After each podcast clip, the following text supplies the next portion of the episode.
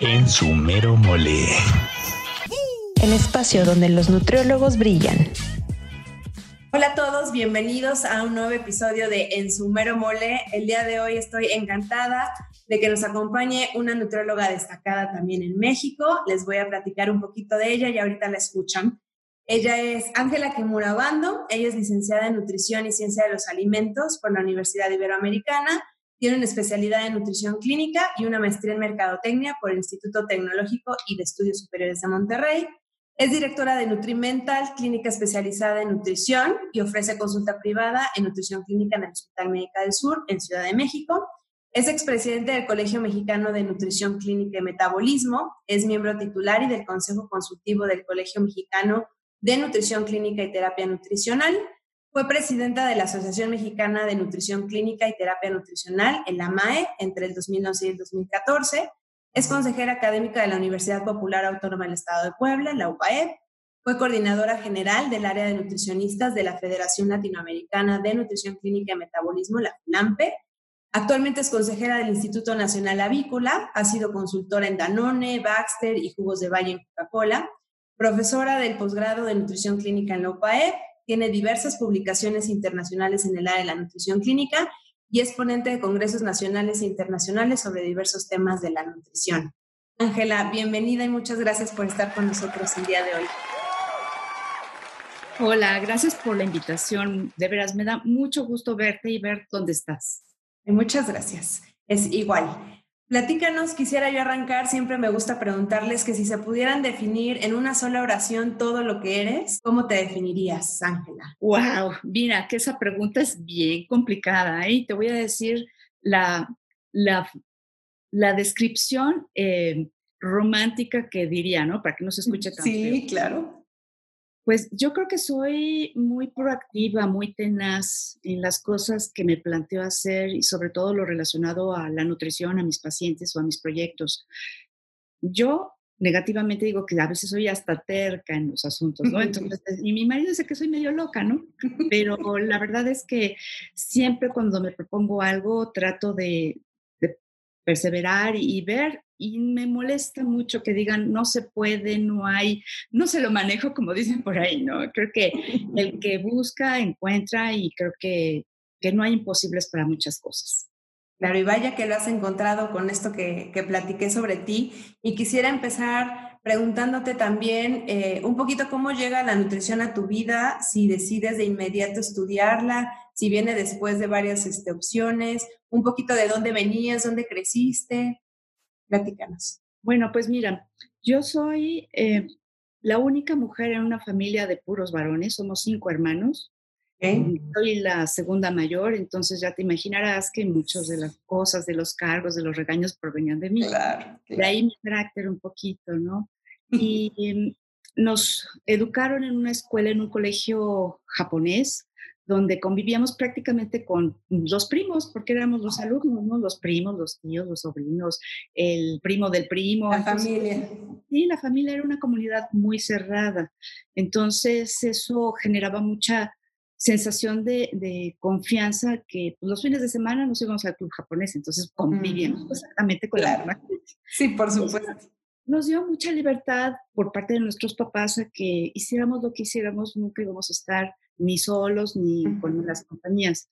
Pero a veces tanta libertad hace daño, ¿eh? Claro. Entonces, como que eh, en ese sentido yo fui la mamá, la madrastra de mis hermanos, ¿no? ¿A dónde vas? ¿Por qué vas? ¿En qué momento vas? Y no vas, y sí, sí vas. Todo. Sí, sí, sí, qué cosas. Y de ahí, en realidad, yo soy un accidente de la nutrición. Yo realmente por medicina. Un feliz accidente, lo digo Claro. ahora, eh, me encantó.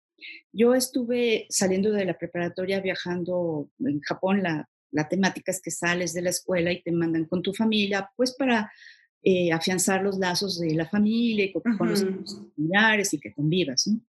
Cuando regreso, se me habían ido las fechas para el propedéutico de la Salle, porque a fuerzas no querían que fuera a la UNAM, y se me fueron las fechas. Entonces ahí un exnovio que tenía, que iba en la Ibero, me dijo, vente Mira. aquí a nutrición. Pues por lo menos no vas a perder el tiempo, ¿no? Mientras. Hay algo de biología, de química, algo te, te va a gustar. Ya. Él nada cercano a eso. No, era de sistemas. Okay. Entonces, llegué este, mm, y me incorporé a la licenciatura y la verdad es que los primeros semestres en nutrición en la Ibero eran insufribles. O sea, eran matemáticas, química, física, eh, cosas que no tenían nada que ver con lo que a mí me apasionaba, que era el cuerpo. Claro, no veías la salud, ¿no? En ninguna la parte de clínica. Y realmente lo que me hizo quedar en la carrera fue que mi abuela materna murió de pancreatitis. Y yo en el segundo semestre, la carrera de nutrición, tenía que ser la experta en nutrición. Claro. ¿Y qué iba a saber yo de nutrición en el segundo semestre de un paciente con pancreatitis ya desahuciado? Entonces, uno de los de las formas que, de los momentos que me hicieron sentir tan inútil, que dije, no es que no es posible que yo no sepa. Y eso fue lo que me hizo... Era lógico, ¿no? Era normal para el momento en el que estabas estudiando. Sí, me hizo quedarme en nutrición. Y otra de las cosas es que yo también ansiaba ya la carrera, la materia de dietoterapia con Ana Berta Pérez. Claro. Y se dio, coincidió. Entonces fueron de las cosas que me hicieron quedarme en nutrición y seguir adelante. Y luego ya pasan saliendo de la escuela, como todos sabemos, salimos sabiendo muy poco porque lo tenemos que ir adquiriendo conforme vamos creciendo y, y, creo que eso es una de las cosas que ahora les critico mucho a mis alumnos, ¿no? Cuando vienen y se quejan, es que eso no me lo enseñaron. Bueno, tengo ganas de ahorcarlos. Las responsabilidades de uno llega un momento donde te dan las bases, pero uno tiene que seguir aprendiendo y nunca acabas de aprender. Esa es una realidad. Y menos en la nutrición. Sí, cada día salen cosas más novedosas y hay que actualizarse todo el tiempo. Entonces, el que crea que la carrera ya acabó, pues no. Entonces, termino la carrera, empieza el internado. ah, no, pero antes del internado pasó algo muy importante. Tuve una, una materia de evaluación del estado nutricio con el doctor Villalpando y el doctor em, y ellos fueron los primeros que me acercaron a lo que era la investigación. Ya. Entonces no habían fórmulas, imagínate lo, vieja que estoy, ¿eh? No había oh, experimentada. No, no, experimentada exactamente. No había fórmulas especializadas para neonatos prematuros. Mm. Y entonces ellos fueron los que me invitaron a colaborar en el internado y bueno, ya ingresé con ellos en un protocolo tan largo que fue muy bonito, muy premiado, pero demoró tres años. Wow. De ahí, pues mi inquietud era todo otra vez mi abuela, ¿no? El paciente adulto, o sea, la clínica. Y dije, no, es que esto no, no, no, un niño es diferente a un adulto. Sí, claro. No había maestrías en nutrición clínica, no había absolutamente nada. Y en ese momento, quienes eh, estaban en los servicios de, nutrición y dietética eran las dietistas del uh así como que, wow, es que manejan pacientes, es que yo quiero ser así. Y surgió que abrieron el primer em, diplomado de especialidad por parte de la UNAM y el ISTE en el Adolfo López Mateos. Ingresé y maravilloso, éramos un equipo, nos, nos dieron el acceso a cinco personas, éramos dos nutriólogas, dos enfermeras y un médico general. Mm. Me encantó, estuve dos años ahí cursando todo, que casi casi una especialidad, maestría, pero maravilloso, era todos los pisos, desde empezábamos en las terapias intensivas, todos los pisos y fue... justo lo que habías buscado en un principio con la medicina. Sí, sí, sí. Y mi mentor, el doctor Robles Gris, a quien agradezco muchísimo, fue el que me metió en ese entonces a lo que ahora es el Colegio de Nutrición y Metabolismo. Antes era AMAE. Y entonces, eh, pues nos invitó también a colaborar con la asociación, a la par del trabajo en el hospital, a la par de todas las pláticas que, que nos invitaban a dar. Me acuerdo que uno de los presidentes del AMA era el doctor eh, Fuentes del Toro. Y como apenas estaba sembrando la semilla de la nutrición enteral y parenteral en ese entonces, me acuerdo que nos, nos llevaba en su maravilloso, increíble, enorme carro a pueblear a todos lados del okay. para esparcir el conocimiento. Entonces se armaban los cursos de nutrición enteral y parenteral y así lo hicimos durante toda su gestión. Está en ese entonces el doctor Pascuetti, el doctor Robles Gris, Eh, inclusive el doctor Alejandro Hidalgo, ahora mi esposo. Mira, mira que, ahí va la historia. Para nada, ¿eh? O sea, no, yo no para nada. Así yo lo veía como, ah, el jefe del servicio de la terapia intensiva, ¿no? Pero, y ya, ¿quién iba a decir? ¿Quién iba a decir, verdad? En su mero mole. Pasaron los años, terminé eh, eh, la especialización, que antes sí estaba avalada por la UNAM, se perdió, o espero que en algún momento lo puedan volver a adquirir. Y estando en el hospital, pues me veían los representantes de venta y de repente llegó un gerente, un director nuevo de Meet Johnson y platicamos tres cosas que yo no le di la mayor importancia. Y un día me manda a llamar, oye, ¿no te interesaría aquí este, trabajar con nosotros? Digo, mira, soy nutrióloga, no soy representante. Ah, que no es lo mismo. No es lo mismo. No, no, no, para nada. Mira, ves que necesitamos hacer un proyecto para ir a las escuelas, enseñarles a los niños a que desayunen. Okay.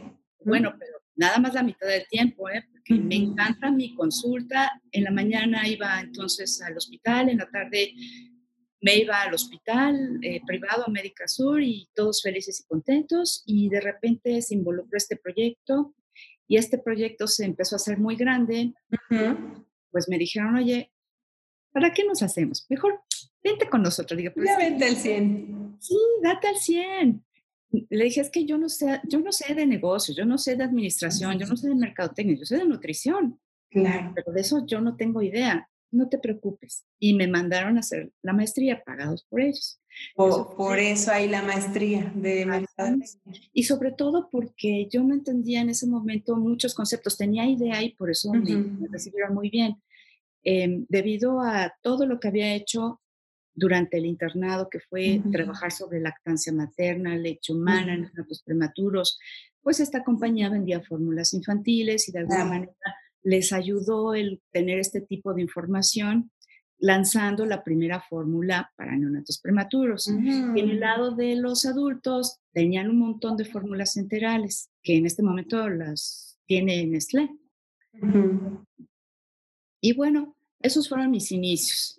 De repente, yo soy una persona, como te digo, muy apasionada de las cosas. Entonces, yo llegaba a la oficina, aunque mi entrada era a las 9, yo llegaba a las 7 ya estaba La noche, pero porque primero me dieron un producto que se llama este, eh, un complemento alimenticio. Para sí, sí, sí, muy conocido. Muy conocido. Y de repente me dieron otro, y de repente otro, y de repente otro, y de repente tenía un portafolio de productos tan impresionados, impresionantes que realmente la categoría de productos que manejaba era como de 4 o 5 millones de dólares wow. Eh, al año de venta. Entonces, eh, de repente dijo, no, pues mira, así trabaja, ¿no? Mira, así nos funciona tener un nutriólogo orientando en ese sentido.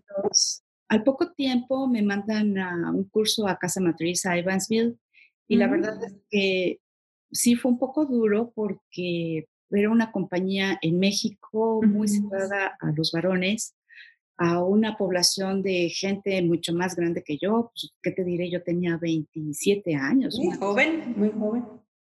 Y todos eran mayores alrededor de los 50, ¿no? Entonces... El, y hombres.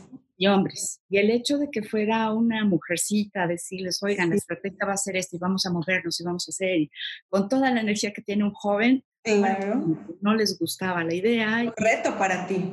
Sí, y fue el primer momento de Uf, este es un reto. Y ahí me di cuenta que, hablando se entiende la gente. ¿eh? Mm.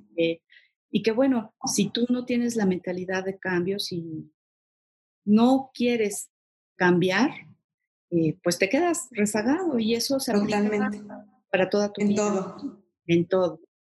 Y bueno, después de eso eh, vieron que sí estaba bien el asunto y, y propuso un proyecto el cual competíamos todos los países eh, que tenían sucursales de este laboratorio, lo ganamos y gracias a ese dinero pudimos crear la primera fuerza de ventas enterales, dentro de las cuales yo agradezco la participación de tantas nutriólogas que hicieron el negocio, entre ellas quisiera decirte que está, está Alicia Ramírez, está este, Elena Fernández, Maribel, eh, que está en otra universidad como tú, pero en México. Eh, y realmente gracias a, esos, esas chicas, se me van de la mano muchas otras nutriólogas, gracias a ese grupo de, de nutriólogas, fue como, como creció el negocio y crecí yo. Y pasaron los años y después me piden que por favor eh, empiece a manejar marcas internacionales para poder eh, plantearlas y hacer lanzamientos a toda Latinoamérica. Entonces nos hemos ido a Europa a traer marcas, complementos para mujeres embarazadas, los complementos de vitaminas efervescentes y si tuvieron que hacer... Una, una gama mucho más amplia de productos. Claro, y se hicieron estudios de mercado en toda Latinoamérica y eso me permitió estar viajando por toda Latinoamérica, Estados Unidos y bueno, era muy agotador porque en la mañana podía estar en Mérida, en la noche tenía que estar en Monterrey, al wow. tenía que ir a Brasil y, y bueno, era un trabajo súper intenso, súper intenso, tanto que me cambiaban las maletas en el aeropuerto. ¿De o la maleta ya me llevó la otra. Impresionante. Pero, pero también la energía y la vitalidad que traías para subir y bajar, ¿no? Sí, entonces pues hasta ese momento, y también me ayudó mucho el que yo entré a trabajar, pero conociendo una gran cantidad de médicos, ya desde la asociación, entonces todo como que hizo sinergia, claro. que yo pudiera estar muy bien posicionada y la marca creció muy rápido. Y pasando los años, bueno, me exportaron, me fui a Buenos Aires, Ah, mira, no sabía, estuviste en Argentina. Estuve viviendo año y medio en Buenos Aires. Mira, qué lindo. Haciendo igual estudios de mercado, conociendo otros negocios y hasta que llegó un nuevo chairman en la compañía y cambió todos los objetivos y pues, que regresáramos a México. Ok. Regresé a México y la verdad estaba tan cansada, pero tan cansada que... Hasta te vino bien pareciera el cambio. Sí, mis papás me dijeron, oye, ¿estás segura que quieres seguir trabajando así? A ese ritmo. A ese ritmo, entonces decidí que no, no era sano y que realmente yo estaba viendo el sueño de, ver pacientes, ¿no? Ese siempre fue mi, mm. desde el principio. Claro, porque de esta manera te alejaste un poco del mundo con los pacientes. Claro, entonces regresé a México, le avisé a muy pocas personas que ya estaba y en una semana, en 15 días ya tenía pues como 40 pacientes. Órale. Entonces dije, bueno, es que la vida me está diciendo que me toca quedarme aquí. Claro, claro. En ese momento también me viene la oportunidad de incorporarme a Bioringer, pero la verdad es que... En su mero mole. Pasé todos los exámenes, me encantaba de la vida, pero dije, no, ¿estás segura que quieres regresar a lo mismo? A ese mundo. No. Entonces empecé a tomar proyectos en específico, entonces me buscaron de de Numico en Brasil, que luego lo adquirió Danone y querían sus marcas, y luego otro laboratorio. Y entonces veía a los pacientes, pero no dejaba de un lado lo que es este, eh, la mercadotecnia y el establecimiento de, nuevos negocios, de mercado. Pero siempre los pacientes ganan, o sea, mi pasión por la clínica. Y en la clínica realmente ha sido también una mezcla entre pacientes en consultorio, pacientes hospitalizados y la educación. Y, parte de lo que es mi necedad, ¿no? Decir es que no, tiene que ser pacientes, tienen que ser pacientes, ¿no? Pero de repente como que la educación me llama el tiempo, la atención, pero digo, no, es que eso de estar aferrado a un horario no es lo tuyo, Ángel. no estás acostumbrada. Ah, no, porque ya me sentía yo tan libre de organizar mi vida que, que decía, no, regresar a dar clases, dar clases sí, pero no, pero mejor nada más les doy cursos o les doy pláticas o me voy a un simposio. Y así ya está un poquito más como libre, ¿no? Sí, esto me ha funcionado y me sigue funcionando y realmente eh, lo agradezco porque esto me permite tener relación con las nuevas generaciones que me parecen que han cambiado impresionante. Realmente, claro, salvo sus excepciones, pero en, general yo veo chicos muy em, apasionados, con muchas ideas muy nuevas y con toda esta tecnología que te permite tener acceso a tantas cosas que si alguien tiene la virtud a la edad de los 25, 26, de ver eso, realmente va a ser un nutriólogo extraordinario. Claro. Y bueno, durante todo este curso, la verdad, lo que me ha ayudado también es de que hay cosas que han pasado en la vida y como a todos nos pasa, que vas aprendiendo, las adquieres y las vas aplicando y dices, ay, sí funcionan, lo voy a repetir. Entonces, durante mi estancia en, la industria, tuve la oportunidad inclusive de apoyar a talentos, ¿no? Que en ese entonces pues nadie apostaba por, por la gente, o sea, iban a pedir desde los médicos hasta los nutriólogos becas para irse al congreso. Sí, por supuesto. Tradicional, pero dije, no, yo no soy agencia de viajes de nadie, yo quiero apostar a la gente que sí también, que sí trabaja, que valga la pena. Yo quiero personas muy importantes a las que no sabes qué gusto me da ahora decir, híjole, qué padre que, que pudieron, que hubo la oportunidad y que pudieron recibir ellos esos, esos apoyos. Sí, una de ellas es Vanessa Fuchs. Mm, mira. Imagínate, ¿eh? Sí. Pero no sabes, verla brillar, es, dices, ay, valió la pena, qué bonito, ¿no? Claro. Médicos de la misma forma, este, que se les pudo echar la mano, este, porque valieron la pena y, digo, qué bueno, qué padre. es otra manera de trascender, ¿no? Sí, la verdad es que esas cosas me, me generan tanta sensación de, ay, qué padre. Satisfacción, ¿no? Muchísimo. al otro muchísimo. Entonces eso, eso ha sido muy satisfactorio para mí. Y bueno, durante todo este, este curso de, que te estoy mencionando, sí. pues ya habría tenido yo como 37 años, dejé la compañía y, y, pues empecé con los pacientes, con los médicos que conocía y que me siguen apoyando y, la verdad es que sigues estudiando, sigues actualizándote, tratas mejor a los pacientes de mejores formas, Totalmente. te das tu lugar con, con, con, la comunidad médica, porque esa es otra cosa que aprendí mientras estuve con, en, el, en el Adolfo López Mateos, ¿no? no por ser nutriólogo quiere decir que vas a actuar al final, si claro. tú tienes la capacidad, estudias, te preparas, pues tienes la capacidad para de repente integrarte a los equipos y dar tu postura y proponer, no únicamente acatar lo que te dicen, ¿no? Claro. Es, la forma en cómo tú puedes ir argumentando el por qué un servicio de apoyo nutricio. Cada vez más nutriólogas allá afuera, hay muchas muy talentosas, se posicionan mejor porque la base de sus conocimientos es muy sólida, claro. permite tener una una posición y una postura importante dentro de las unidades hospitalarias. Entonces, en la clínica es algo de lo que me da mucha felicidad y, me gusta. Y luego pasaron los años y me reincorporo a, lo que era la MAE. De repente llega el momento en donde la MAE pues va cayendo, va cayendo, va cayendo por muchas circunstancias, al grado que la querían desaparecer. Digo, no, ¿cómo? Oh. ¿Cómo? Después del trayecto que me hicieron pasar de todo el vacío, del show de claro, es como que ya no. como que ya no, no, no, no, pero, y sobre todo por el hecho de que tienes que enseñar que lo que haces en un lugar, hablando de nutrición clínica, tiene que ser igual en todos lados, no puedes claro la nutrición al modo de las existencias. O sí, ese es un súper rato que tenemos, ¿no?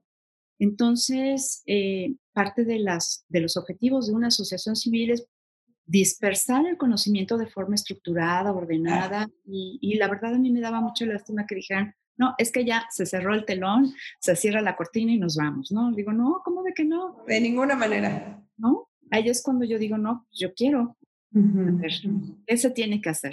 Y bueno, este fue otro reto tototote, ¿eh? Claro. En su mero mole. Híjole, no, no, no. esos, porque además tuve que entrar antes de mi periodo, debido a que el doctor que, que fue presidente, entonces que yo tuve que separarse del cargo. Sí. Entonces me tocaron como cuatro años de presidencia que fueron larguísimos. me te dio oportunidad de hacer muchas cosas sí, hicimos muchas cosas, pero te digo, un trabajo que es en equipo siempre es bueno, siempre es importante la ayuda, no, no puedes hacer todo y, hace que se unifique la gente, ¿no? Y eso fue lo que me ayudó, la gente. Y fue muy bonito, ese periodo de cuatro años fueron intensísimos, pero como ya venía así medio... A ese ritmo. A ese ritmo, realmente pues no hubo tantos cambios. Y la verdad es que agradezco también a Alejandro, a mi marido, ¿no? mi esposo, que súper lindísimo, me apoyó en todo lo que necesitaba, este, nunca dijo, ya, ¿no? Ya párale. claro. No, no, la verdad, encantador. Y creo que ahí se quedó y, ya empezaron a animarse y se reactivó lo que ahora es el colegio. Y estoy muy contenta de que esto continúe y sobre todo porque durante ese tiempo que me permití o me permitieron pararme frente a muchos nutriólogos, estudiantes de nutrición, la verdad es que ver tantas caritas y decir, es que, ¿qué van a hacer? ¿No? Claro. Es mi, y sigue siendo una de mis preocupaciones, es que cómo podemos hacer que todos ellos puedan tener trabajo, un muy buen trabajo, porque yo siempre he dicho que quiera trabajo de nutriólogo tiene que hacer valer lo que invirtieron en educación. Claro. No, no, estás trabajando únicamente para, haces el bien, pero además debe tener otro beneficio, ¿no? Por supuesto. Y, y, esas fueron de las cosas que a mí durante ese tiempo me agobiaban mucho. ¿Cómo podemos hacer que más nutriólogos egresen con un trabajo y que puedan crecer y que puedan hacerlo crecer y que puedan generar beneficios a la sociedad? Y bueno, es muy complicado, pero eso es una de las cosas que, que tendremos que seguir trabajando. Claro, sí, no, no, no, no acaba. Y, y, bueno, esa es una de las cosas interesantísimas. Una de las preguntas que me mandaste, sí. ¿cuáles eran los libros que, fuera de la nutrición, que me marcaron? ¿no? Ah, sí, sí, sí, que algo que no tuviera que ver con nutrición. Que sí, fíjate que acordándome hace ratito, porque sí.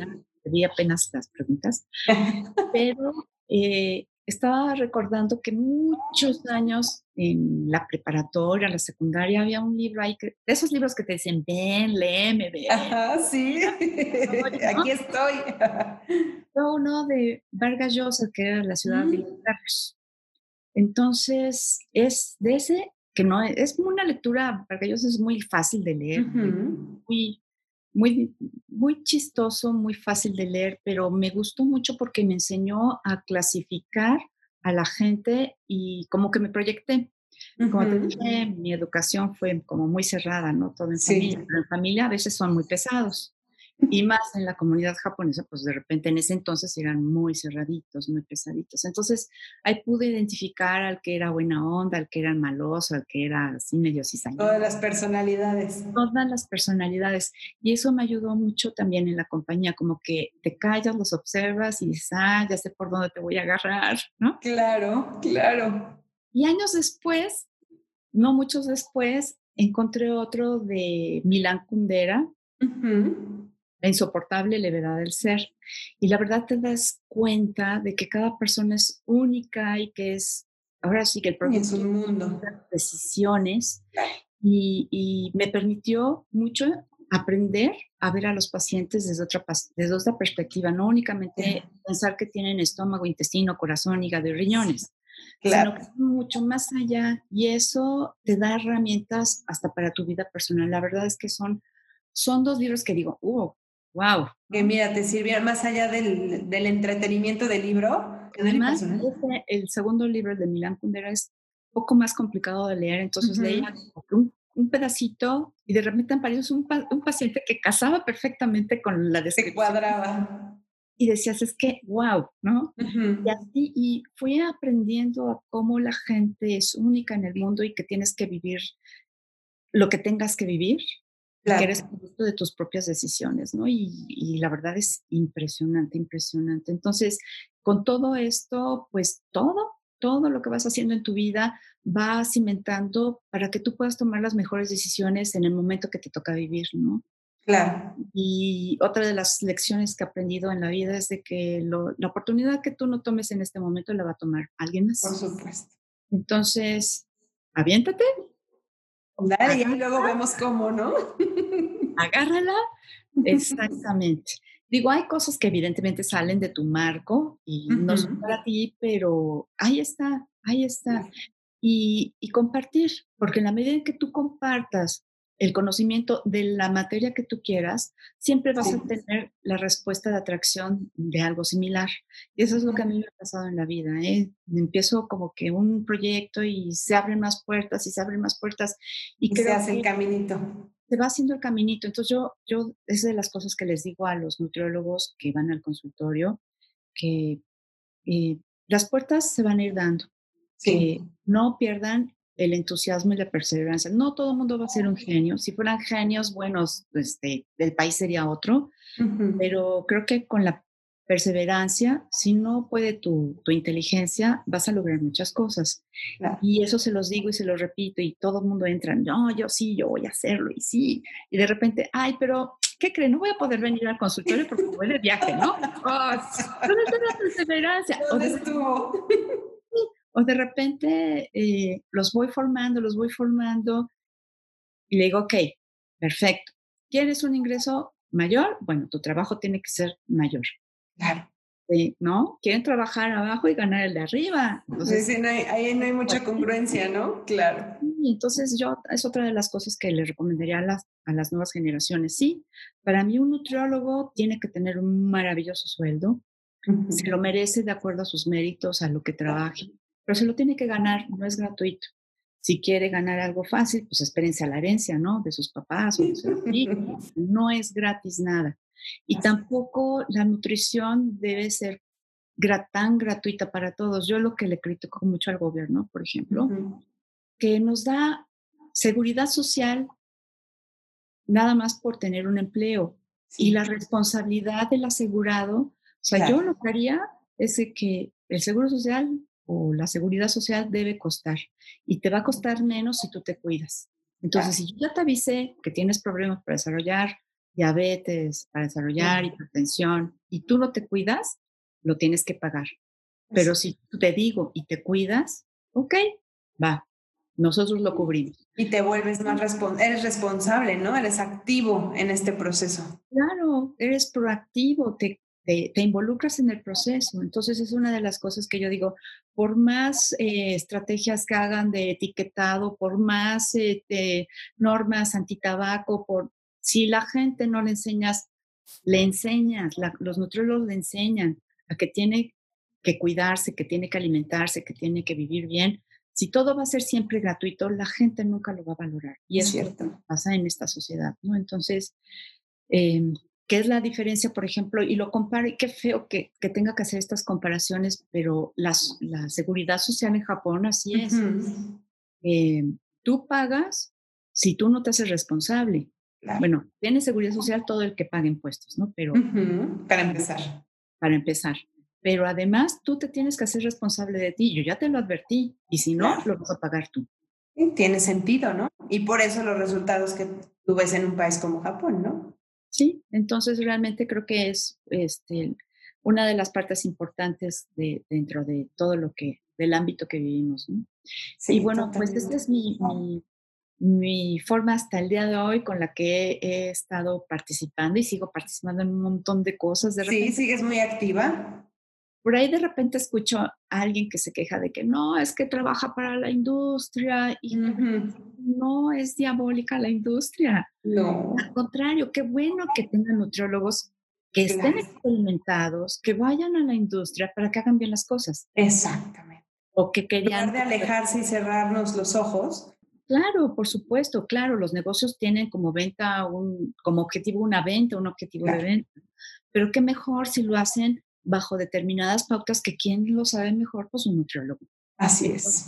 la nutrición se aplica a muchas cosas y la mercadotecnia, además, otra de las, de las cosas que a mí me dejó es que, que me permite comunicarme mejor con los pacientes para entenderle la nutrición.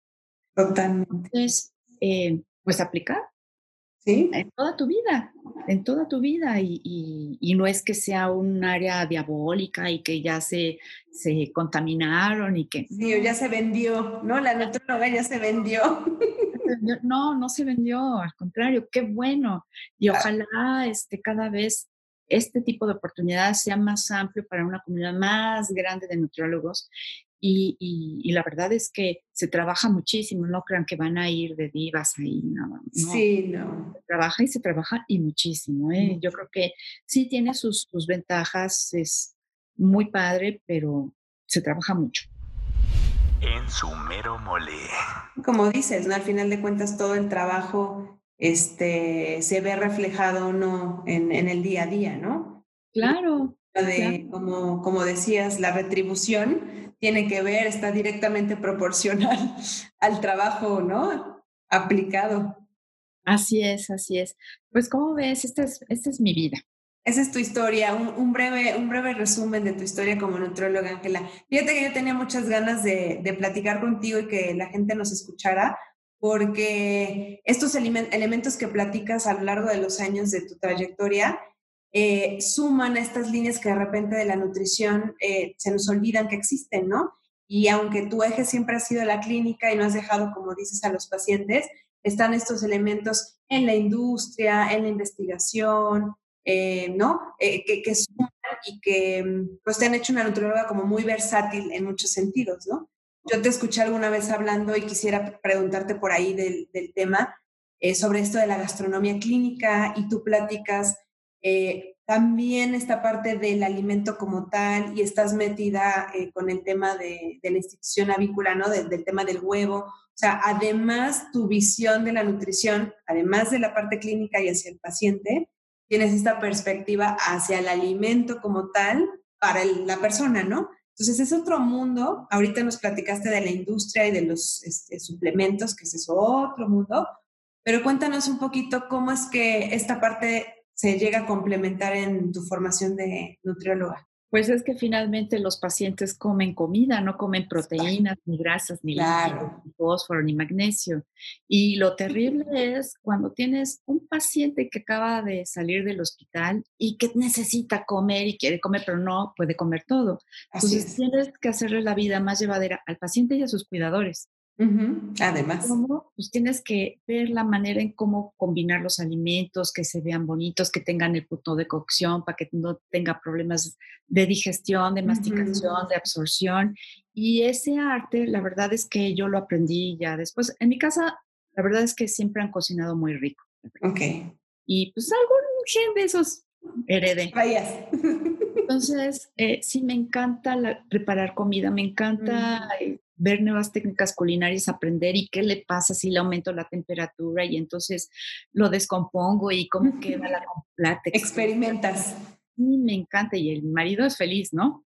Claro. Este, pero eso, si ustedes aprenden esas técnicas gastronómicas aplicadas a la nutrición clínica, van a darle un plus a su consulta con los pacientes, porque van a preferir ir con el que les da el apapacho a alguien que dice, sí, nada más es dieta blanda, ¿eh? y eso, eso marca la diferencia.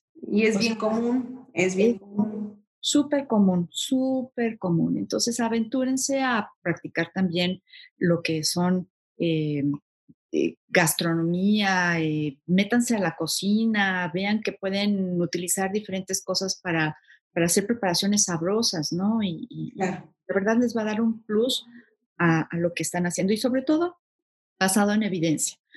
Eh, la semana pasada estuve dando una plática de, alimentos funcionales en el COVID-19, en la enfermedad de COVID-19. Y la verdad es que, la verdad, la verdad, la verdad, hay muchas cosas que se tienen que hacer, todavía nada está comprobado, pero hay cosas que te dicen, oye, pues por aquí vas y los asiáticos, los chinos ya salieron, pues por algo debe ser, ¿no? Algo están haciendo, ¿no? La verdad es que si nosotros nos volteamos a ver la, la, base, la evidencia científica en el uso de estos alimentos funcionales, más aparte le agregas la gastronomía clínica, imagínense lo que van a tener de consulta. y eso es una de las cosas que te lo súper agradecen los pacientes, de veras. Y uno aprende todos los días, ¿eh? No creas. Yo aprendo todos los días de mis pacientes y de las cosas que vas estudiando. Viene un caso y bueno, esos casos, la verdad, hay unos que los ves como muy habituales, pero los casos, casos, casos, le metes todo lo que puedes y sacas un tema súper novedoso, ¿no? Muy bonito. Y eso es lo que a mí me apasiona.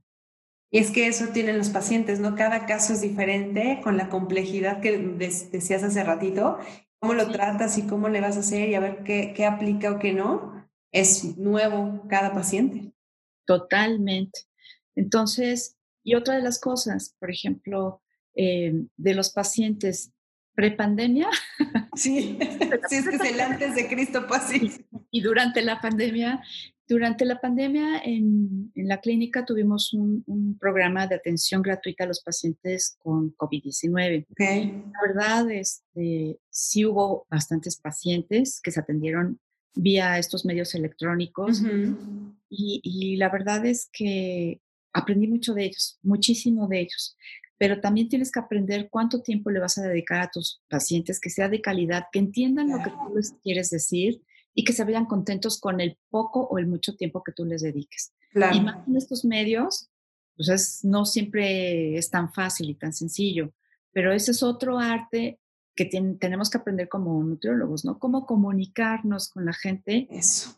Porque en algún momento van a estar frente a una cámara y una cámara que va a divulgar esta información a el público en general, no así corto con en casa, ¿no? Con colegas. Exacto. Y esa es otra área de mucho valor agregado a sus consultas, porque esto va a permitir que más gente puedan recibir el servicio que ustedes están ofreciendo si se dedican a la clínica o si se dedican a, la, a las compañías, ¿no? Claro. Entonces, fíjate que rescatando lo que nos dices, está la parte de fortalecer al nutriólogo desde la mercadotecnia, desde la comunicación, de la venta, que de repente eso eh, termina uno de estudiar y ya que está uno sentado y va, va a tener un consultorio, dices, bueno, ok, voy a venderme, ¿no? Y voy a vender mi servicio. Como no, final de cuentas necesito estas herramientas de venta. Que tú nos platicas cómo las aplicaste hacia la parte de la industria y los suplementos, pero también esta, esta necesidad del nutriólogo de tener herramientas de venta de lo que dice, de su imagen, de cómo trabaja, ¿no? Totalmente, sí, si tú no tienes la cobertura de todos esos puntos, pues puede ser complejo. algo, pero tienes que ser más integral, ¿no? Entonces eso es, es, es valioso y es muy importante. En su mero mole. La investigación, Ángela, ¿en qué momento? Porque decías que al principio, cuando estabas haciendo tu especialidad y en el internado, pero no te espantó, me queda claro, y seguiste. Y sigues en ese tema. Fíjate que, que, que, en lo de investigación ahorita se están abriendo nuevas oportunidades en protocolos en relación a lo que es este, la dieta mediterránea, la salmoneña. Entonces, pero ahí hay unas cosas interesantes que se pueden aplicar, pero me queda claro que la investigación también, como en todo, debe haber un equipo de alguien que se dedique al manejo de datos que sea súper especializado para que ya que inviertes tiempo, dinero, esfuerzo y gente en, este tipo de, de, trabajos, pues que realmente salga con un trabajo bien hecho, no un, no un trabajo que pues creo, se me ocurrió y al final no. sirva de nada.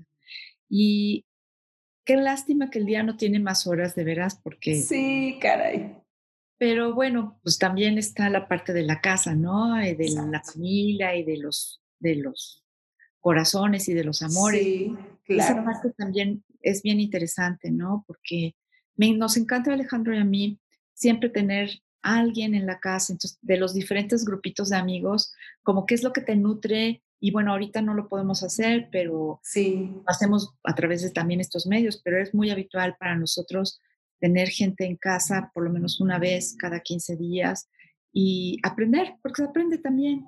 Y eso te da como que un lavado del mal humor, un lavado de ideas, este... Es cambiarte un poquito como... Y mira, mi tema para nada es la política y odio que hablen de la política, pero hasta eso es rico sentirse claro, el debate.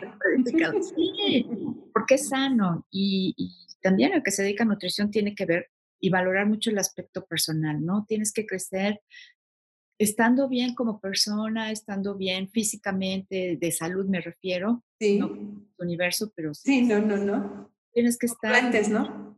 Sí, tienes que estar bien económicamente para poder ofrecer algo de bien, si no, esto no funciona. Es cierto.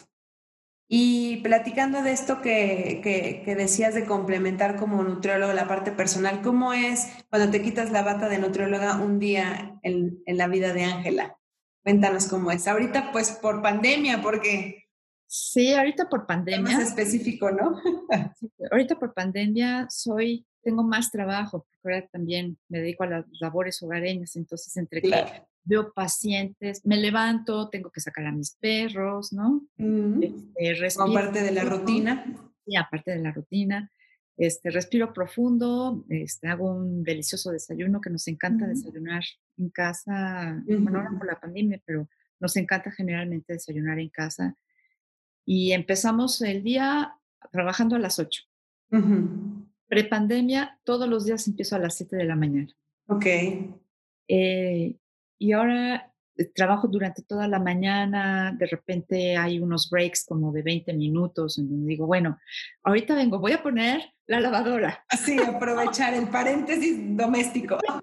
Es lo, lo que puedes hacer ahorita, no hay quien nos ayuda en casa, ¿no? Ese es un grave problema, entonces te tienes que partir en mil pedazos y decir, Así es. voy a limpiar, sacudir, este, eh, pedir el súper, doy otra consulta. Sí, sí, sí, sí. Es impresionante, pero pues así lo tienes que manejar. Y mm, desafortunadamente, ahorita únicamente quiero dar dos veces a la semana consultas presenciales y esos dos días es desde las 7 de la mañana hasta las 8 de la noche, corridos. Este, me muero, pero no quiero estar tanto tiempo en el consultorio. pero estás aprovechando el tiempo con tus pacientes que seguro les gustaría poder verte. Claro, claro, la verdad es, es bonito, es, es agradable. Y en la noche siempre acostumbramos a preparar algo porque es el momento en donde convivo con mi esposo. Donde, este, es el pretexto, ¿no? Es el pretexto. Este, nos estamos portando muy bien. Entonces, es aconsejable una copa de vino todas las noches. Pues, la verdad es que ahora ya nos hemos limitado un poquito. Un poquito nada más. Un poquito nada más, un poquito nada más. Entonces es muy agradable de repente encontrar un ingrediente nuevo del que quiero hablar y digo, a ver, a ver, pícalo ahora sí. No, ahora, dale la vuelta. Ahora vamos a ponerle. ¿Y qué tal si le agregamos esto? ¿Y cómo sale? Sigues experimentando. Experimentando, experimentando. Entonces, eh, prácticamente ese es mi día a día en este momento. Pre-pandemia era así como loco pero porque entraba al consultorio, primero iba al hospital, luego me voy a consultorio. Trato siempre de comer con mi equipo. Sí. Creo que eso fomenta mucha relación con ellos y fortalece el trabajo en equipo y la comunicación. Y seguimos trabajando, trabajando hasta que llego a la casa y en la casa siempre es la rutina de, de la cena, ¿no? Claro. Eh, pero pues eso es ahora en rutina y, pues ni hablar hasta que... Y me encanta viajar, eso es otra de las características. ¿eh? El pretexto del bienestar en, y, la alegría y la felicidad es estar planeando el siguiente viaje. Entonces trabajamos muchísimo, muchísimo, pero también viajábamos mucho.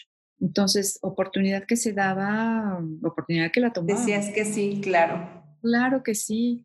Siempre eso se queda con uno, ¿no? Entonces. Por supuesto. Habrá que tener paciencia para que eso vuelva a suceder.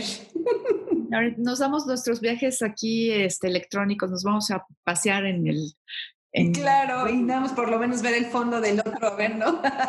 no, claro, pero sí es algo que nos encanta hacer y, eso nos mantiene el ánimo, ¿no?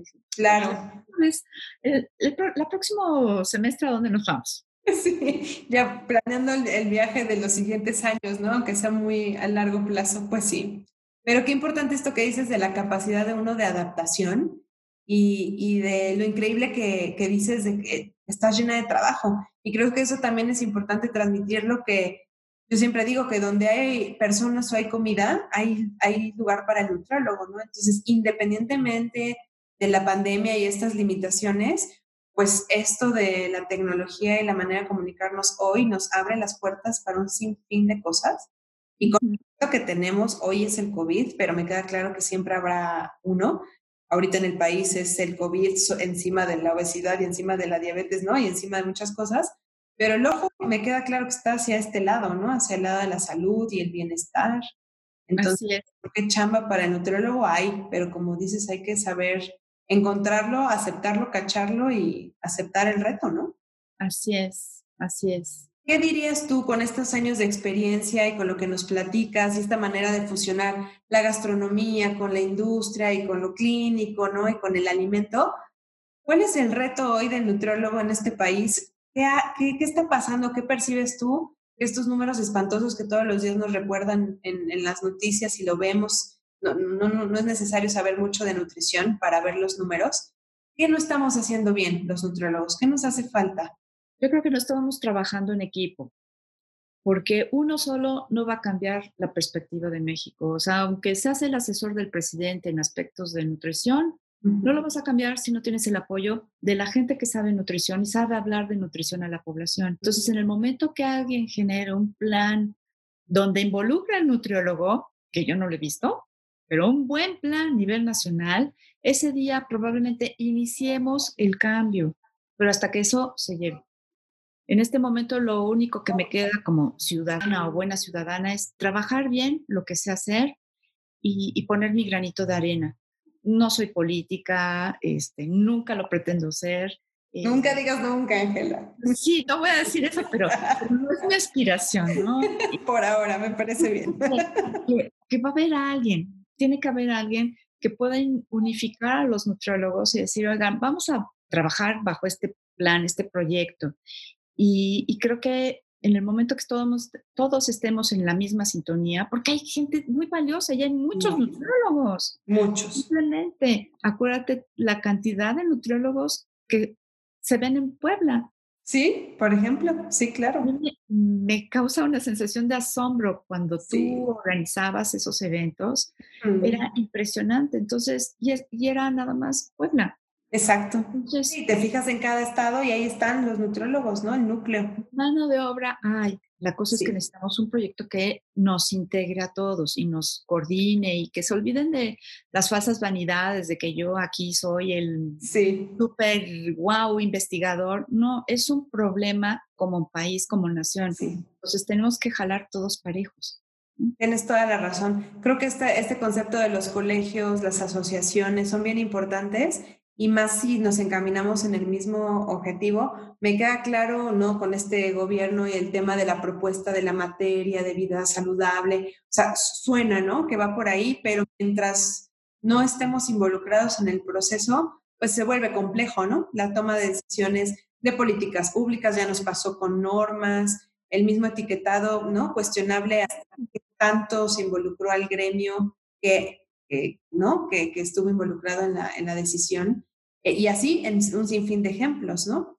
Entonces, lo que dices es, así como en corto, en micro, este, el trabajo en equipo con tu clínica, con tus pacientes, con tu, este, en tu consultorio, pues lo mismo tendría que estar pasando en este país, ¿no?